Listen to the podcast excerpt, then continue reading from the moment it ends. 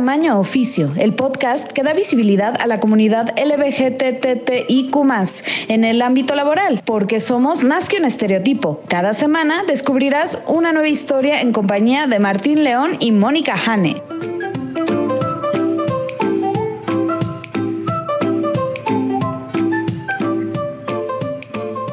Hola, ¿qué tal? Bienvenidos a Tamaño Oficio con Martín León, el doncel de la comedia en México. Hola Martín, ¿cómo estás? Hola, muy bien, especialmente porque me acompaña mi co-host favorita de este podcast, Mónica Hane, la lesbiana más profesional que yo conozco. ¿Qué tal Martín? ¿Cómo te ha ido? Muy bien, ¿y a ti? Bien, bien, gracias. Cuentas. pues la chamba tranquila, este, ya mi casa está en mood navideño, por supuesto, lleno de lucecitas, el arbolito, etcétera.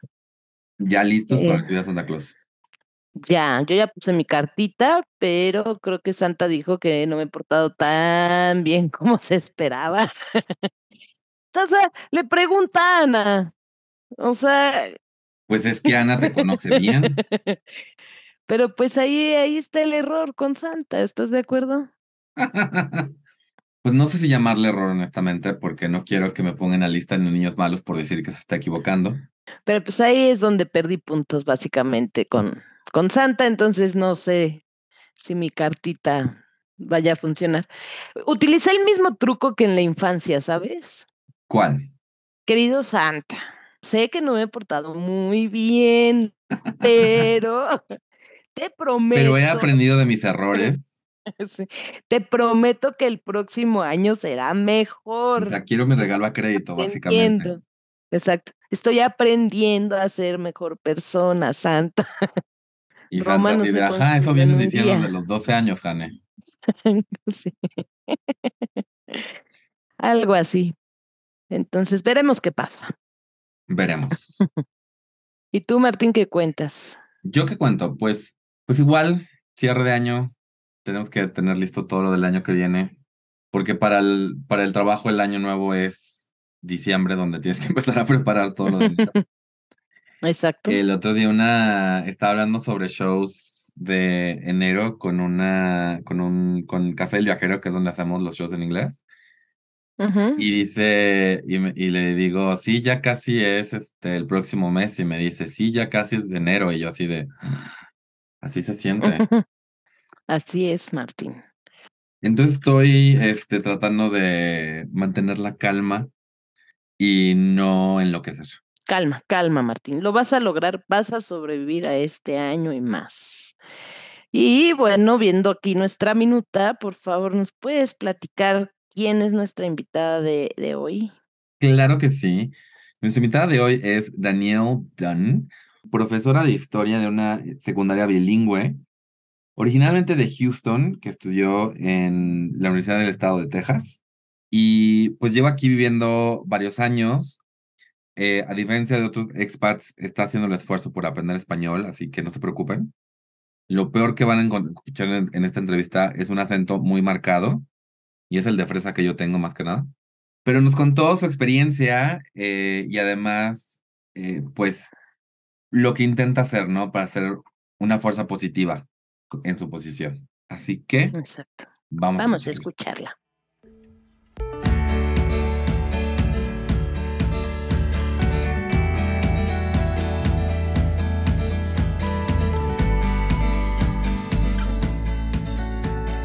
Hola y bienvenidos a una nueva entrevista de Tamaño Oficio.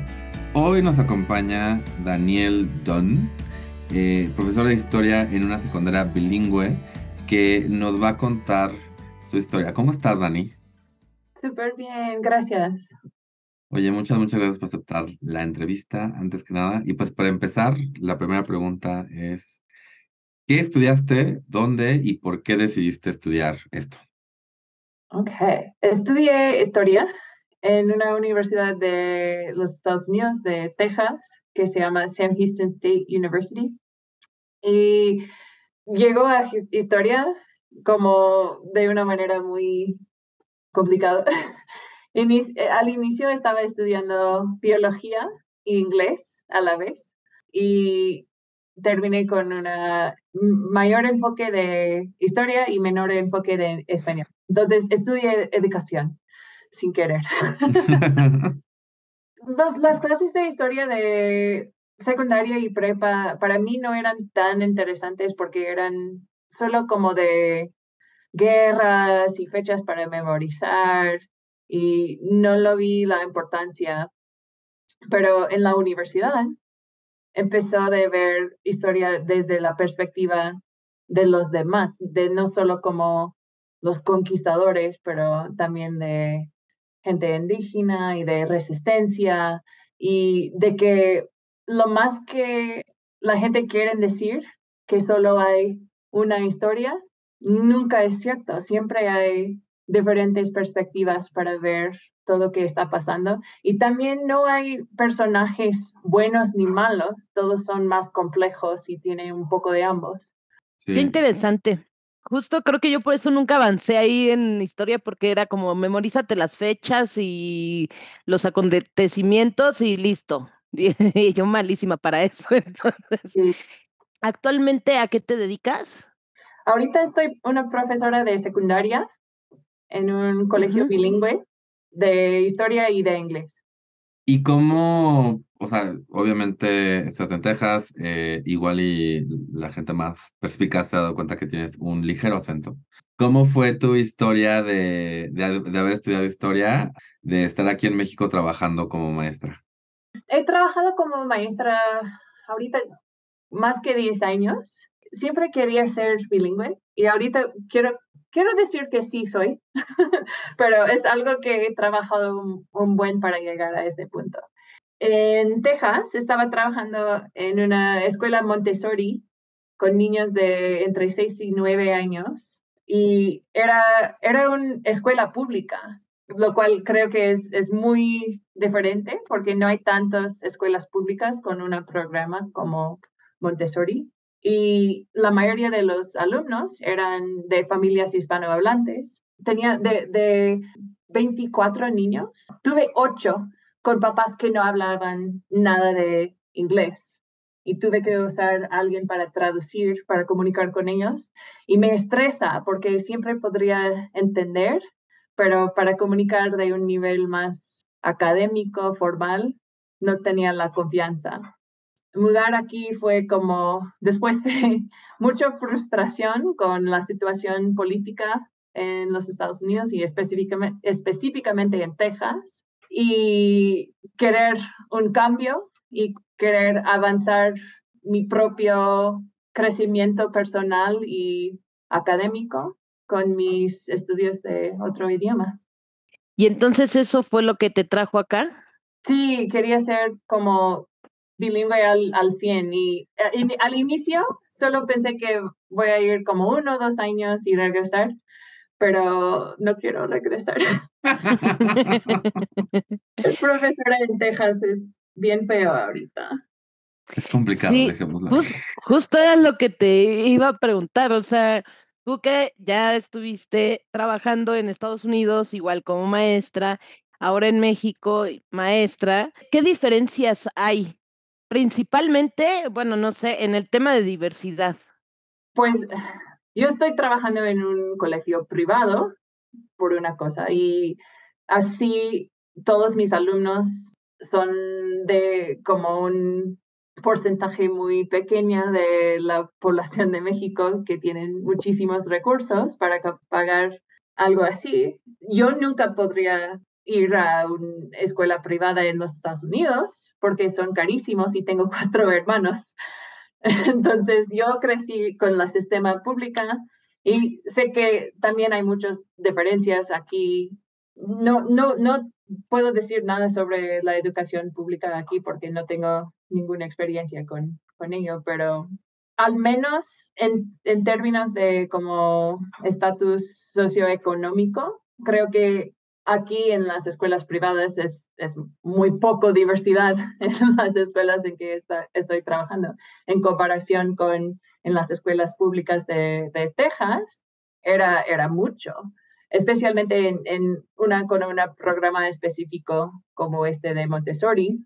Atraían gente de los más ricos hasta los muy de clase mediana y, y, algunos que necesitaban ayuda. Incluso había como recursos para dar comida durante los fines de semana para los niños que están tan acostumbrados a comer dos comidas en la escuela gratis cada día.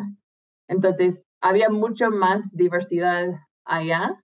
También estoy viendo como otras partes del, de la sociedad. está muy raro que siento que aquí, en comparación con mis alumnos, ellos piensan que yo soy pobre. La pobre maestra que se tiene que venir, en, que se tiene que venir en bicicleta a la escuela. Ese es un dato de que, que yo sé porque Tani es amiga que anda en bicicleta. Obviamente aquí hablamos de la parte profesional y de la parte un poquito personal. Tú, cuando llegas a México te vamos a buscar un lugar donde trabajar, ¿ya tenías una preocupación de que fueran a aceptar una relación romántica o, este, o personal que tuvieras? ¿O cómo fue ese camino para ti de encontrar trabajo aquí en México? Mi primer trabajo aquí en México eh, lo encontré en una feria, de reclutamiento que, que era en Houston. Entonces tuve la oportunidad de entrevistar para otras escuelas adentro de Latinoamérica y estaba en una escuela judía y al inicio estaba como un poco con miedo de qué tan conservadores van a ser era muy interesante porque en esta comunidad los, los niños sí fueron de familias más conservadores, pero los profes no. Los profes eran como, en muchos casos, unas de las únicas personas que no eran judías en las vidas de esos niños y este grupo fue más diverso y había muchos otros profesores queer, ah, incluso para ver cómo estaba la escuela antes de firmar un contrato de dos años. Yo podría visitar durante las vacaciones de Semana Santa para visitar la escuela y la DEPA y ver que todo estaba bien. Había otro profe de esta escuela que era un hombre queer que estaba como enseñándome sobre dónde puedes comprar verdura y todo eso me hace sentir un poco más relajado y creo que fue un factor en aceptar este trabajo en comparación con otros, que habían otros ya abiertamente y sentí más cómodo y seguro. Y por ejemplo, ahí en, en, la, en la escuela de Texas, ¿sabían que eres queer? ¿No sabían? ¿O cómo funciona en Estados Unidos? Muero de curiosidad. Y eres la primera de Estados Unidos que podemos entrevistar. Ah, creo que es muy diferente, depende en dónde estás. Según ley, puede ser abierta y no hay, no pueden ser como consecuencias, pero eso también hay, hay, hay como maneras de discriminar sin todo el proceso, ¿no? Yo, yo estaba, creo que también es muy diferente dependiendo de dónde estás. Las ciudades en, en, general están un poco más abiertas y las zonas rurales un poco menos, pero mi primera escuela era en una zona rural. Creo que eso, yo crecí con mucho miedo de como cuál es ser profesional, especialmente trabajando con niños. Ellos no tienen que saber nada de, tu, de su vida personal, porque para ser profesional es ser como un robot y tienes que vestirse de una manera muy específica y es mejor si no tienes tanto como personalidad es mejor si, si todos los profes están como muy estrictas y al inicio pensé que eso fue como necesario para hacer mi trabajo bien. Creo que parte es, es, es muy personal, e, era mi elección y habían otros, especialmente cuando llegó a esta escuela Montessori, habían otros que estaban abiertos con su sexualidad, al menos con otros profes, con sus colegas. Yo fui muy tarde para salir del closet. Eh, parte es que crecí con, con homofobia y que no sé exactamente cómo decir cómo identifico, pero prefiero la palabra queer, pero también puedes decir bi y salí con muchos hombres antes y por eso sentí que como si puedo salir con hombres, era más fácil socialmente y podría como evitar todo el estigma. Eso fue mi elección por la mayoría de mi carrera profesional. Ah, fue hace como cinco años, cinco o seis años, que empezó de pensar en, en, en cómo eso puede afectar a los niños. Porque si ellos no tienen ningún adulto en sus vidas que, que es abierto con su sexualidad, van a crecer pensando que, que no es seguro salir del closet. Eso también fue parte de mi proceso personal. Quería hacerlo para mí, pero, para, pero también para, para todos los, jóvenes de mi alrededor, para que ellos puedan ver que sí es seguro, sí, sí hay estigma, pero no es algo que no puede sobrevivir, vale la pena, vale la pena al 100 para tener una vida más real, más transparente, más humana. No, totalmente de acuerdo. Estás hablando con dos personas, le hemos hablado Han y yo aquí, que los dos en algún momento pensamos, somos la única persona en el mundo que tiene esta orientación. O sea, como que ni, ni siquiera tenemos la palabra, ¿no? O sea, estábamos eh, o corrígeme si estoy mal, Jane, eh, pero tenemos este, e, este, rollo de soy la única persona y, y, sí, o sea, te sientes solo, lo cual afecta muchas cosas. Eh, y además, cuando ya empiezas a conocer que sí existen personas este, en el espectro LGBTQ, están esos estereotipos de pues no son maestros, no son, no son la persona con la, la, que se está atendiendo en el banco, no son este, alguien que está trabajando, o sea, los trabajos que conoces como niño, ¿no? O sea, que el cajero, que el policía, que, que el bombero, etcétera, ¿no? Entonces, como, como que te dicen, esa gente está allá y lo peor que te puede pasar es ser como ellos, ¿no? Entonces, de verdad, ver la normalidad de, de, de, la vida, de, lo que puede ser una vida queer, ayuda, ayuda muchísimo al final de cuentas. Y también creo que mencionas algo muy importante, que es como persona que no se identifica exclusivamente heterosexual u homosexual. Creo que luego es una crítica que injustamente se le avienta a las personas este, que no son exclusivamente homosexuales, que se pueden esconder o que se pueden, este, o que pueden escoger algo más sencillo y se niega esa lucha interna y se niega además el... Y sí, o sea, totalmente de acuerdo, puedes decir, podemos decir, ah, bueno, tú tienes... Y lo, el hecho de que si tú estuvieras en una relación con alguien del sexo opuesto y salieras del closet como no heterosexual, la gente te diría, ah, pero estás saliendo con alguien de, Exacto. del sexo opuesto. Como que quería poner un pin sobre eso, no sé, no sé si, si quisieras como expandir en, un, en algo de lo que dije. O si no, tengo, una, tengo otra pregunta. En las escuelas estadounidenses existían eh, estatutos de en contra de discriminación, o sea, como que estuve, había una hojita que dijera aquí no se discrimina por X, Y o Z y se respetaba. Y si existe eso mismo aquí en México, esa hojita eh, o esa, o esa junta que han tenido de aquí no se discrimina. Políticas en contra de la discriminación. Sí, creo que existan en, en ambos lados, ¿no? Pero eso no significa que no va a pasar nada, solo significa que si pasó algo, tienes como un caso para traer a un abogado y decir, necesitan pagarme por discriminación, pero eso también es, es bien complicado y si ellos tienen abogados mejores que la tuya, nada va a pasar. Sí hay las leyes, las leyes y, y sí son importantes, pero no son como una garantía tampoco. Una cosa muy cool, la escuela Montessori en que trabajé en, en, Texas era parte de Human Rights Campaign, tiene como una iniciativa en las escuelas que se llama Welcoming Schools. Es específicamente para hacer las escuelas más como bienvenida para familias de diferentes estructuras, de diversidad de, de todo tipo.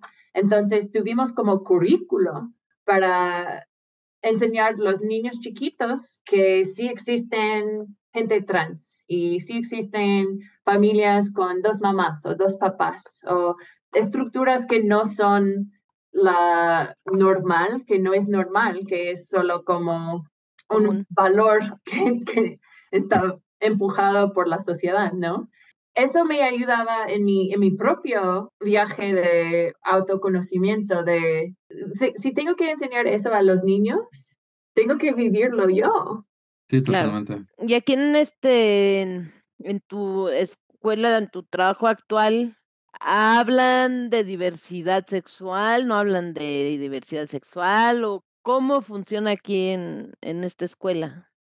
Eso fue mi primer trabajo de salir del closet en, el, en la entrevista, porque fue importante para mí. No quería que, que sea un tema si estoy hablando sobre eso con mis alumnos y quería saber antes de aceptar que la escuela estaba como cómodo con, con este tipo de conversación con, con los alumnos y dijeron que sí, bienvenida.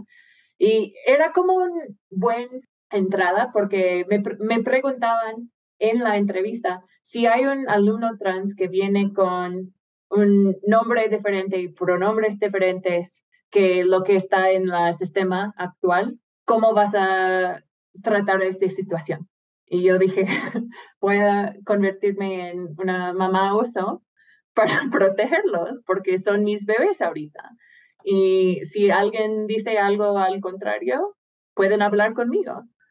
Y eso fue como mi entrada para decir, y también soy parte de la comunidad LGBTQ más, y quiero, quiero hablarlo con mis alumnos. Entonces, acabo de comprometerme con mi novia.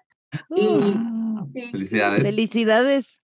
Sí, gracias. Y compartí una foto con mis alumnos en cada clase. Era como durante el PowerPoint, la última slide podría ser de este foto. Ah, qué padre. O sea, sí, hay bastante apertura allí. Y también tenemos un club de diversidad ya estaba en la escuela eh, eh, desde el año pasado con, con dos profes que son hombres queer. Es muy pequeño, es como seis a ocho alumnas y todos son alumnas. Pero es un grupo que quieren aprender de tipos de discriminación, identificarlos, educarles ah, y después como hacer presentaciones para toda la escuela. Entonces, ahorita para el inicio del año estamos trabajando con el tema de xenofobia y ellos están aprendiendo sobre eso y preparando una presentación. Dijeron que el año pasado ellos entregaban esta presentación a los clases de homeroom, pero los profesores no los usaban como tan en serio. Entonces, en vez de solo entregarlo, quieren hacer como una capacitación. Capacitación. Capacitación. Gracias. Sabía que faltaba una. Esas sílabas en español que son, ¿por qué? Pero bueno. Pero sí, querían enseñar los profes cómo enseñarlo a los alumnos.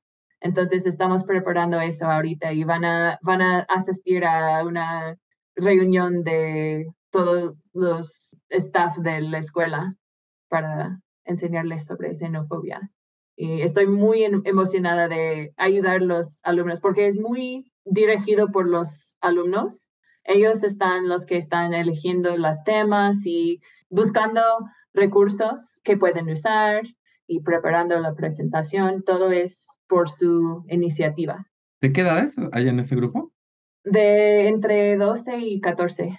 Y está muy padre que en un club de diversidad hablen de este tipo de discriminación, que al final la diversidad no es nada más Sexual. la sexualidad, el género, este, color de piel, o sea, el hecho de que estén hablando eh, sobre la xenofobia, cuando ahorita en la Ciudad de México hay tantos este, inmigrantes, eh, de verdad sí es muy importante que se esté hablando de eso. Y está muy interesante también porque las, los casos que están hablando son muy como diferentes. Por ejemplo, hay alumnos de Argentina o de Colombia que tienen acentos diferentes y los niños están burlando de ellos o de cuando niños de los Estados Unidos que tienen papás mexicanos pero no hablan español, los niños están burlando como, ajaja, no, no pueden entender español. Es como al revés, ¿no? Pero eso es la comunidad que tenemos y es, es fácil elegir, especialmente a esta edad, algo para atacar a alguien que, que no está como dentro del grupo. Queremos protegerlos todos. Y qué bueno, porque sí, justamente creo que esa edad de entre los 12, 14, 15 años eres la persona más vulnerable. y justo creo que esa vulnerabilidad hace que te juntes con otros para vulnerar al que sigue y que te dejen de ver a ti, porque básicamente creo que por eso no, en, en la secundaria es esa como selva, ¿no? Donde todos molestan a todos. Es que es impresionante porque siempre hay mucho bullying eh, en, secundaria y es eso, porque dices, ¿cómo le hago para que a mí ya no me hagan bullying? Vamos a hacer bullying a este otro que tiene este otro punto vulnerable y vamos a mandar la atención para allá, ¿no? Entonces, trabajar todos estos temas está muy padre y proteger a los más vulnerables, porque al final del día, pues siempre, de todas maneras, siempre hay alguien más vulnerable en, en cualquier grupo y siento que parte de la esfuerzo es este interseccionalidad de si todos estamos intentando de proteger a los demás, no importa el tipo de discriminación, tenemos más esfuerzo cuando estamos trabajando juntos en vez de como cada grupo separado. Y, y sí mencionaste que como que los, los alumnos son bastante como no sé hablarse autodidacta, pero que tienen como, están bastante automotivados de hacer estos trabajos. Entonces mi pregunta es, los maestros ahí y tú, ¿cuál es su rol ahí? O sea, como que es acercar los recursos, ¿qué, qué es lo que hacen ahí para apoyar este club de... Guiarles, ayudarles a planear, porque ellos tienen ideas increíbles. Yo creo mucho en los alumnos. Creo que tienen ideas increíbles pero la mayoría de los adultos dicen, ah, pero no es realístico, fin. Y en vez de decirles, ok, si quieres hacer eso, vamos a necesitar al mínimo como seis semanas de trabajar para prepararnos. ¿Cuáles son, van a ser los pasos? Y eso es lo que podemos hacer como los adultos del grupo. Ok, ¿quién quiere buscar fuentes? Tenemos que checar que los fuentes son de buena calidad tenemos que revisarlos y elegir los más importantes. Y después tenemos que procesar esta información y ponerlo en una forma más sencilla. Y eso es lo que necesitan. Es más como el, las habilidades de planeación, más que nada. Y también alguien para preguntar, oye, ¿lo hiciste o no? Porque tienen muchas otras cosas que también quieren hacer y, y si lo preguntas, van a decir, ay, no, es que olvidé, pero sí quieren hacerlo. Con este tipo de seguimiento, sí son muy capaces.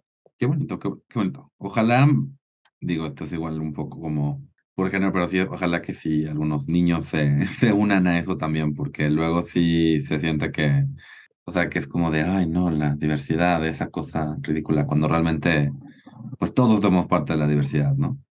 Sí, yo siempre he dicho, o sea, como cuando, cuando alguien se queja de, específicamente cuando alguien heterosexual se queja de la diversidad, pues tú también eres parte de la diversidad, porque cada quien es heterosexual a su manera, ¿no? Aunque todo mundo fuéramos heterosexuales, seguiríamos siendo diversos, porque no todos somos una copia al carbón del, del que sigue, ¿no?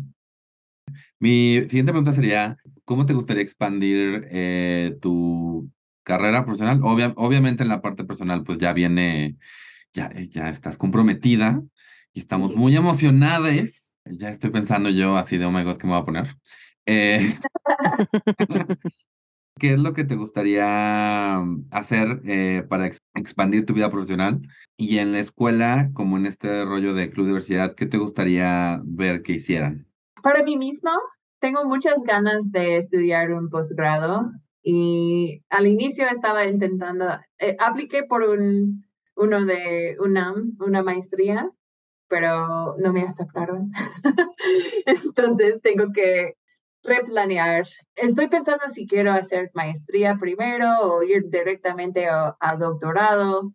Me gusta mucho estudiar, es solo que pagarlo es la parte más difícil. Creo que mi meta profesional es ser una profesora de profesoras. Quiero, quiero enseñar a los que, los que quieren estudiar pedagogía y educación para que sean más inclusivos de, de muchas diferentes cosas, no solo de sexualidad y de diversidad étnica, pero también de capacidades y estilos de aprendizaje y todo eso. Quiero que puedo convertir toda mi experiencia en los salones de clase en algo que puede ayudar a más niños que solo los que están conmigo. Creo que enseñar a, a los profesores es como el siguiente paso. Y con mis alumnos, ahorita en la secundaria de mi escuela están mucho más abiertos, pero el head of school, el que está como en carga de toda la escuela, han dicho unas cosas muy transfóbicas y tenemos alumnos trans. Entonces, quiero que ellos, yo quiero participar, pero quiero que mis alumnos pueden hablar con el patrocinado para tener como un tipo de statement de cómo, cómo van a tratar esas tipos de situaciones de discriminación contra los alumnos en la escuela. ¿Cuál es la política? Y quiero que ellos puedan desarrollarlo como en, en probablemente combinado con el grupo de, hay, hay un grupo de Spectrum, que es como Gay Street Alliance de la prepa, y si podemos trabajar juntos con ellos, creo que sería más, podemos tener más esfuerzo de cambiar cosas y de ser escuchado por los que tienen el poder de tomar decisiones. También vale muchísimo, o sea, que desde el mismo cuerpo estudiantil se le diga a la gente a cargo que, o sea, de igual y tú no, a ti no te importa, pero yo sí no voy a dejar que discrimines a mis compañeros, ¿no? Exacto. Y creo que ellos tienen mucho más, más poder, poder por eso que los profes. Entonces sí, sí podemos empujar un poco. Daniel, si existiera un genio de la lámpara maravillosa LGBTTIQ+, ¿Qué deseo le pedirías? Un vacación pagado para todos mis amigos. para que Por podamos favor.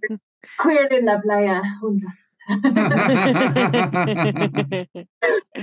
Oye, sí, se necesita descansar. estaría rico, sí. sí. Creo que todos necesitamos un descanso profundo ahorita. Y yo no puedo darlo, pero un genio, tal vez. Pues Dani, muchas, muchas, muchas gracias por haber estado con nosotros en Tamaño Oficio, eh, por haber compartido tu historia y pues de nuevo felicidades por todo lo que estás haciendo y pues por tu compromiso con Lala, que también fue invitada aquí y por favor escuchen su entrevista. Muchas gracias, Dani. Muchas Eh, gracias, Daniel. Me divertí muchísimo estar con ustedes y era muy cool. Gracias por darme esta oportunidad. No, gracias a ti por estar aquí con nosotros y compartir tu historia. Y sobre todo por ser esa, ser esa maestra que de verdad pues vela por el interés de sus alumnos, de todos sus alumnos. Entonces, te cuidas mucho y nos vemos luego. Bye.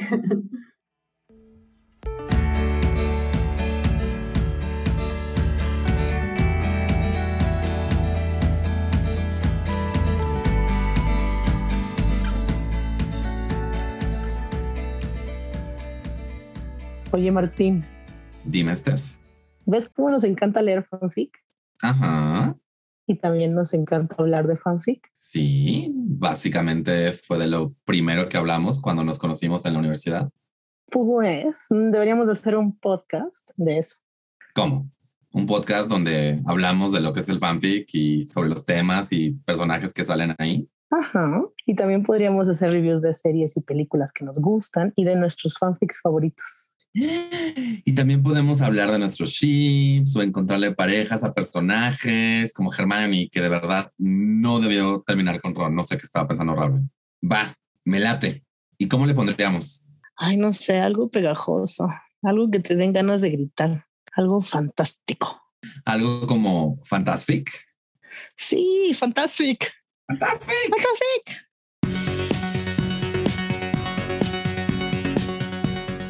Suscríbete y escucha Fantastic en Spotify o donde sea que escuches podcast. Tenemos un nuevo episodio cada segundo viernes. Fantastic. Fantastic.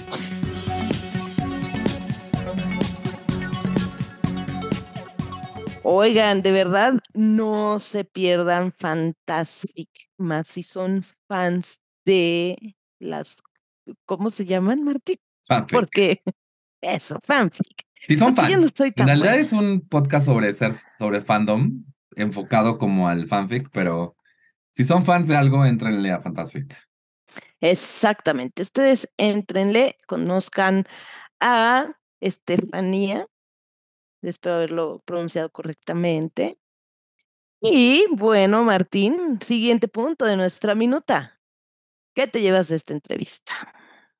Pues eh, lo primero, y es algo que ya he hablado con Dani, eh, porque la conozco de antes, es este rollo de, de obviamente como maestro no tienes, y, y viene como un, un, este, un tema que hemos tenido con varios maestros LGBT en este podcast, ¿no? O sea, de, de qué tan privada es la vida privada de un maestro, ¿no? Y cuándo es que tu vida sea privada y cuándo es que estás eh, literalmente en un closet.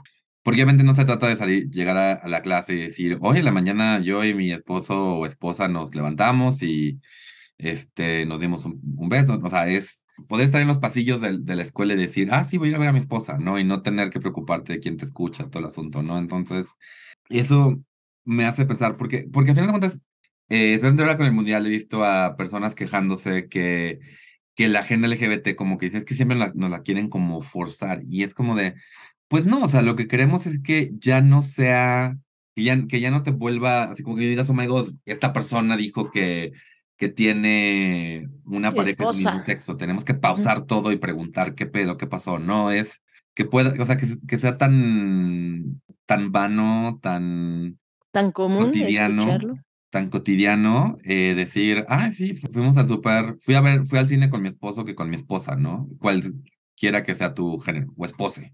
Mi vínculo. Uh -huh. Claro. Vínculo. Yo te voy a ser muy honesta, yo lo que me quiero llevar de esta entrevista y quiero conservar y espero que de hecho se haga una realidad es el deseo del genio, ¿no? O sea, uh -huh. vacaciones para todos pagadas. Ojalá. lo único, sí, sí, sí, no, es lo, lo único, único, de la entrevista que quiero, no, no es cierto. Este, pero me pareció muy buen punto, la verdad. Pues me llamó la atención un poco eh, lo de las diferencias, entre comillas, entre Estados Unidos y México, porque en realidad para mí, o sea, no me sonó tan diferente, vaya. O sea, esa idea de pronto de que tal vez en Estados Unidos son más abiertos o la educación es diferente y aquí no, creo que ya se está, pero, o sea, yo ya la tengo totalmente borrada de mi mente. Tal vez en Estados Unidos tienen programas como el que mencionó ella de las familias diversas, donde los niños entonces se están acostumbrando a ver que hay familias de dos papás, dos mamás, y que no tienen como toda esta estructura que, que siempre se ha manejado. Eso me pareció como un, una pequeña diferencia, pero al final del día, pues también aquí ya las escuelas le preguntaron a ella antes de entrar a la escuela actual, ¿qué harías si tienes un alumne transgénero, no? Uh -huh. Y cómo, cómo le, le tratarías. Y eso, o sea, al final también está hablando de, de una apertura que además en Estados Unidos ahorita no pueden tener porque hablar de transgéneros en Estados Unidos es como delito ya, ¿no? Sí, creo, o sea, no es delito todavía, pero también es eso, o sea, creo que es muy bueno que menciones eso porque existe esta idea de, de que en Estados Unidos ya, ya lo lograron, ya, ya están del otro lado en cuanto a representación y todo el asunto. Y es como, o sea, no es lineal, ¿no? O sea, hay cosas donde sí puedes decir, ok, en esto están mejor, en esto no tanto. Eh, la Suprema Corte están, o sea, viendo lo que pasó con, y hablamos de esto en el episodio anterior, pero viendo lo que pasó con Roe versus Wade, que es el juicio que puso el aborto como, como un derecho, están viendo cómo tipificar, eh, o sea, proteger el matrimonio entre personas de mismo sexo y el matrimonio interracial. Aquí, pues en primera no está tan al ataque en nuestros derechos, eh, especialmente los, los derechos de las personas trans, que en Estados Unidos sí están como súper en riesgo, pero pues como dices, ¿no? O sea, algunas cosas estamos bien, otras cosas estamos no tan bien. Al final hay pros y contras en ambos lugares. Sí. Y otra cosa que quisiera como, como resaltar también de la entrevista fue cuando eh, se habló como de que los niños pudieran tener un referente LGTB más. Porque aquí yo lo que he leído mucho eh, en redes sociales principalmente es que la gente se enfurece así de, ay, quieren este no sé, ensuciar la infancia y la inocencia de nuestros niños y las frases de no te metas con mis hijos y, y demás.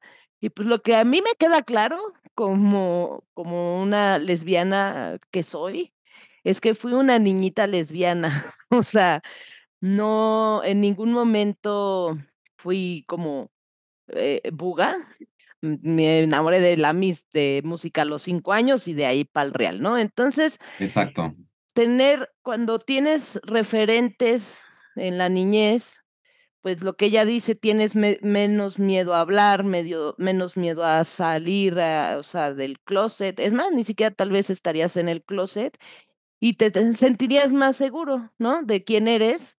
No es que nosotros como comunidad LGTB más busquemos el imponerle a los niños algo, porque realmente, pues a nosotros nos impusieron como niños LGTB más algo y sabemos el daño que esto causa, porque no te permite desarrollarte tan libremente y te cuestionas demasiado cosas que quizás a los 12, 13 años no deberías de estarte cuestionando.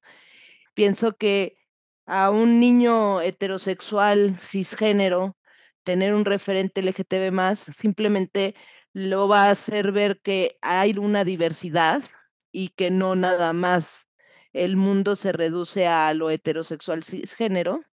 Y por otra parte, si hay un niño LGTB más, ya sea una lesbianita, un gaycito, un transgénero chiquito, pues se va a sentir identificado, se va a sentir que no es el único en este mundo y tendrá más confianza para acercarse a platicar con, con otras personas. Entonces, por eso lo, lo, quería resaltar, porque pues sí, eh, ayudaría mucho a la niñez y no, no los cambiaría. Vaya, a mí no me cambiaron y miren que me educaron súper hetero, cisgénero, eh, todo lo que aplique, sí. ¿no? Y ciertamente, pues no, no, no cambié. O sea, yo siempre desde chiquita he sido quien soy y como soy. Exacto, o sea, sí, creo que lo tenía que notar como diferentes perspectivas y sí, totalmente de acuerdo. Es esta idea totalmente falsa que tienen algunas personas de que te puedes convertir en algo, o sea, que tu sexualidad puede cambiar dependiendo de qué es lo que consumes, ¿no? cuando la prueba de que eso no es real justamente es eso, es el hecho de que, o sea, que nosotros crecemos en un, o sea, totalmente bombardeados por mensajes, o sea, por parejas heterosexuales, por eh, mensajes de que la, heterosexualidad no solamente es lo correcto, sino que es la única alternativa. Y aún así, entre comillas, no se nos quita, porque no hay nada que quitar, o sea, no es algo que esté encima de nosotros, o sea, y, creo que a mucha gente le cuesta todavía darse, o sea, darse cuenta que eso, o sea, que no es que el default sea una cosa y le muevas una palanca y se cambia otra, ¿no? Sino es bienes de fábrica así. Recientemente vi uno, y, no me gusta tanto meterme en, rollos este, religiosos porque luego, luego hay una tendencia a ser súper como de, como de argumentos ateos a favor de la homosexualidad cuando muchas personas LGBTQ más son espirituales o religiosas. Pero una frase que me gustó mucho es, ¿por qué Dios crearía a una persona que se vaya al infierno? Exactamente, así de, este me lo producen con pase directo al infierno, por favor. Exacto, exacto. Entonces, este... Sí, es como el color de ojos, o sea, no por mucho convivir con gente con ojos color azul, eh, se te van a cambiar el color de ojos o viceversa, ¿no? En mi casa todos tenemos ojos como café y mi hermana tiene ojos azules y nunca se le han cambiado de color, o sea. Exacto. Sí, por mucho que vimos novelas, novelas del Canal 2. No se le cambian los ojos. No, nos, cambian, no nos volvimos blancos. Eh, Exactamente. y de ojo azul. Exacto. Y es exactamente pues lo mismo, ¿no?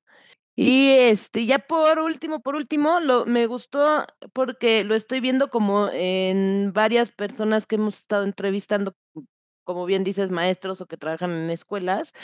Este, pues el grupo que, que tiene ahí en, en su escuela, donde trabaja con, con las criaturitas que están interesadas en dar visibilidad a, la, a los diferentes tipos de discriminación y que hacen como que todo es su trabajo y hacen las presentaciones, etcétera.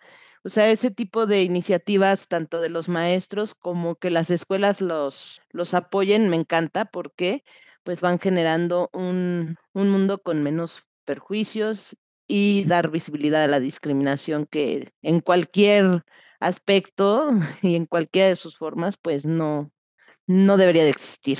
Exacto, es muy, o sea, se siente muy bonito saber que los estudiantes hoy pueden ver ese tipo de apoyo por parte de sus compañeros, no solamente de la administración o de sus maestros. Bueno, pues muchas gracias a Daniel por esta entrevista. Solo estoy diciendo en su idioma para que me entienda. Saludos, Daniel. Dani, muchas, muchas gracias por este, acompañarnos. Esperamos que todo vaya viento en popa para ti. Y bueno, continuando con nuestra minuta, Martín, más que una noticia, traigo una nota. Más que, una pregunta, tengo un comentario. Exactamente. tengo una nota y bueno, Valia, la este, integrante de OV7, hermana de Kalimba también, eh, recién el 25 de noviembre contrajo matrimonio con un chico llamado Alex Tinajero. Y dirán, ¿qué tiene de novedad eso, no? ¿O qué tiene? Y bueno, la, la nota lo que resaltaba es que Alex Tinajero es un chico trans. Entonces, pues Valia tuvo que enfrentar como ciertas complicaciones con el grupo de OV7, porque como que al principio no estaban muy de acuerdo en su relación con, con este chico tinajero, lo cual dije, ¿qué les importa? Cada quien se casa con quien se le pega la gana. No entendí esa parte de como, ¿por qué tendrías problemas si tú eh, compañero de trabajo o tu amigo del grupo, integrante de tu mismo grupo, lo que sea, se casa con alguien, ¿no? O sea, no entendí este, ¿A ti qué? ¿Qué les complicaba a ellos la vida, verdad? Exacto. Pero al final del día, bueno, quedó este, como que limaron las perezas y la pareja pues está ya muy contenta. No se pudieron ir de luna de miel porque tenían presentación en Querétaro, o sea, ni siquiera porque se casó les canceló la presentación, ¿no? Creo que con la que más tuvo ahí sus raspones es Lidia Ávila, pero bueno, ya, ya quedaron como muy, muy friends, ya se limaron las asperezas y ya. lo único que yo quería comentar esta nota, además de, bueno, qué bueno que se casaron y qué chido que Alia en ningún momento dijo, la dudó, no sé, este, y defendió su amor. Eso me encanta, me fascina. Y es justo esa pregunta que siempre me hago. ¿En qué les afecta a los demás? ¿En qué les afecta que esta chica eh, hetero cisgénero se haya casado con un chico trans? O sea, ¿en qué les afecta que una pareja de se case? Mm. Creo que ahí una de las, de las frases que más me ha marcado, que fue, creo que fue a, Locke, eh, que es un activista trans, que lo que les da miedo es la posibilidad, ¿no? O sea, lo que les da miedo es el hecho de que te hubieran dicho solo se puede de una manera y constantemente se está probando hoy en día que no es la única manera en que se puede. Y aún personas este, mm, de la comunidad LGBT, sí, o sea, de repente tienen que comentar sobre personas que se casan con personas trans, sobre personas que transicionan, sobre personas bisexuales, sobre personas pansexuales, asexuales, etcétera, ¿no? Entonces, creo que es eso, es, es el miedo que te da decir, se puede de muchas maneras, no solamente la manera que yo creo es la correcta. Yo, yo pienso mucho eso cuando empiezo a, como a dudar, no a dudar, pero cuando algo pasa y mi primer, mi primer reacción es la, el pensamiento que dice eso está mal o eso está, así, eso es demasiado, o el estilo, como que me pongo a pensar, eh, bueno, estoy llegando desde un punto, o sea, estoy llegando con prejuicios o estoy tratando de llegar así sin prejuicios. Y pues soy perfecto, así que nunca llego con prejuicios, entonces. Eh, Pues sí. Efectivamente, me, me gusta, me gusta eso, Hannah. Creo que eso, cuando te empiezan a, a preocupar por la vida de alguien más, pregúntense, ¿en qué me afecta? Claro, es que, güey, ¿quién te afecta?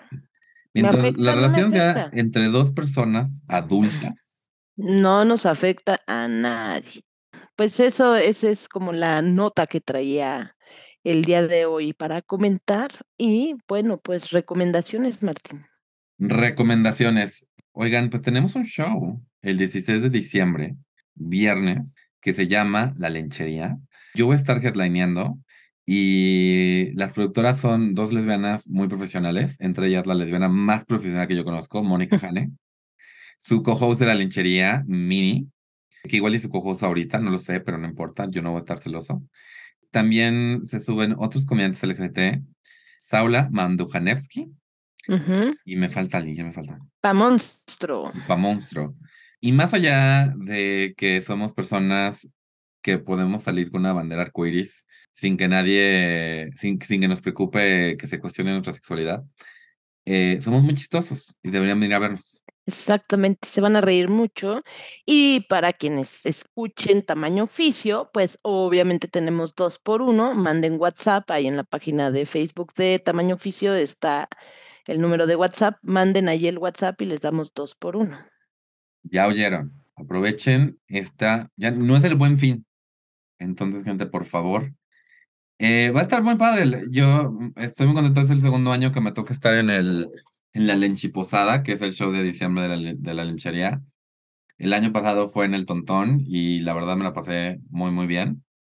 Y pues ojalá vengan eh, este año a vernos porque va a estar muy padre. Muy divertido. Y después canta Vicky Calderón, que es este pareja de Amy, que ya la entrevistamos justamente aquí en Tamaño Oficio, y canta muy bonito, de verdad. Se arma la bohemia, ¿no, Martín? ¿Y cuándo viene Vicky a Tamaño Oficio? No sé, vamos a agendarla. Gente, eh, además, tomen en cuenta que vamos a, este, este año nos faltan eh, dos episodios nada más para, porque luego tomamos un break. Ujú. Así que, eh, por favor, se les pide eh, que nos escuchen, que nos dejen un review, que se suscriban. Así que mi único, mi único deseo de Navidad es ese, que nos dejen un review en Apple Podcast o unas estrellitas en Spotify o que nos compartan con un amigo para que más gente escuche Tamaño Oficio y se den cuenta que somos más que un estereotipo. Y bueno, recuerden también seguir a Martín León, el doncel de la comedia en México, en todas las redes sociales como Mintonarel. Y a Mónica Jane como Comedia con H, igual en todas las redes sociales.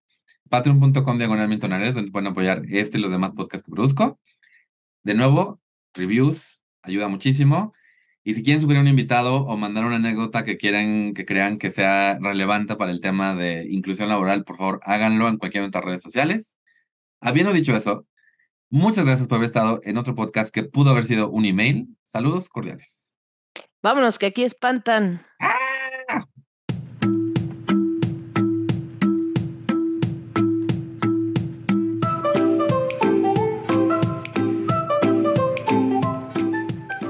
Esto fue Tamaño Oficio. Gracias por escucharnos. Síguenos en Facebook y Twitter y recuerda compartir este podcast con tus amigos.